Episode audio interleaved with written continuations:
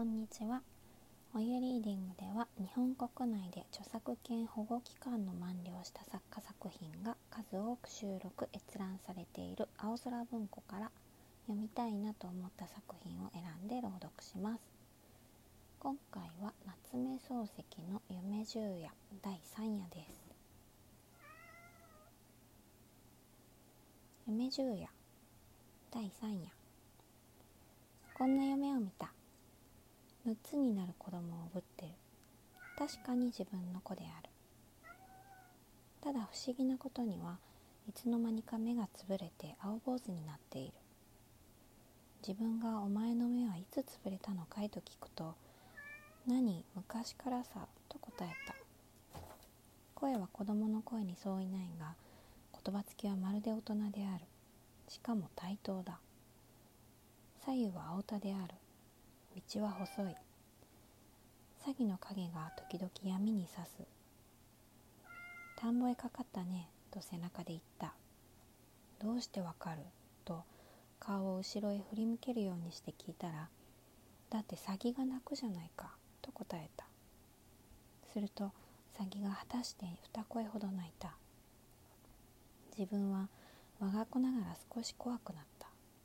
こんなものを背負っていてはこの先どうなるかわからない。どこかうっちゃるところはなかろうかと向こうを見ると闇の中に大きな森が見えた。あそこならばと考えた考え出す途端に背中でふふんという声がした。何を笑うんだ。子供は返事をしなかった。ただお父さん重いかい？と聞いた。重くはない。と答えると今に重くなるよ。と言った。自分は黙って森を目印に歩いていった。田の中の道が不規則にうねってなかなか思うように出られない。しばらくすると二股になった。自分は股の根に立ってちょっと休んだ。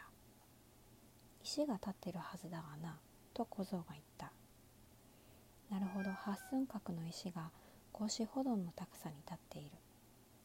表には左日が久保右堀田原とある。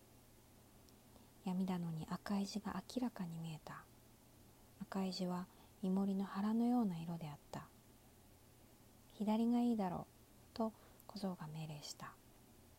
左を見るとさっきの森が闇の影を高い空から自分らの頭の上へ投げかけていた。自分はちょっと躊躇した。遠慮しないでもいいと小僧がまた言った。自分は仕方なしに森の方へ歩き出した。腹の中ではよくめくらのくせに何でも知ってるなと考えながら一筋道を森へ近づいてくると背中で「どうもめくらは不自由でいけないね」と言った。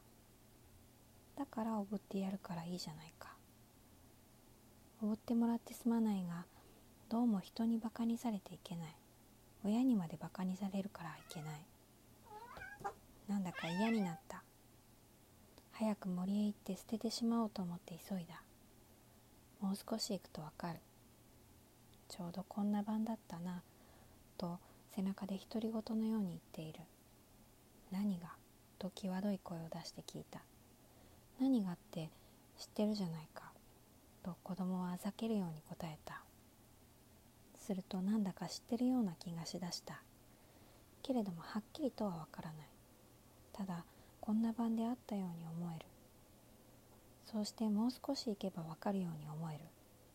分かっては大変だからわからないうちに早く捨ててしまって安心しなくてはならないように思える。自分はますます足を速めた。雨はさっきから降っている。道はだんだん暗くなる。ほとんど夢中である。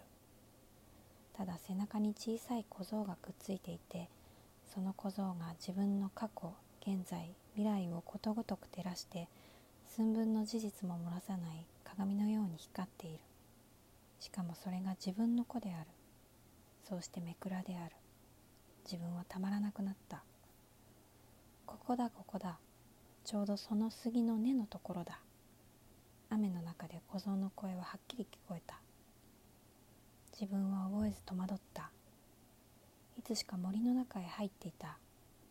一軒ばかり先にある黒いものは確かに小僧の言う通り杉の木と見えた。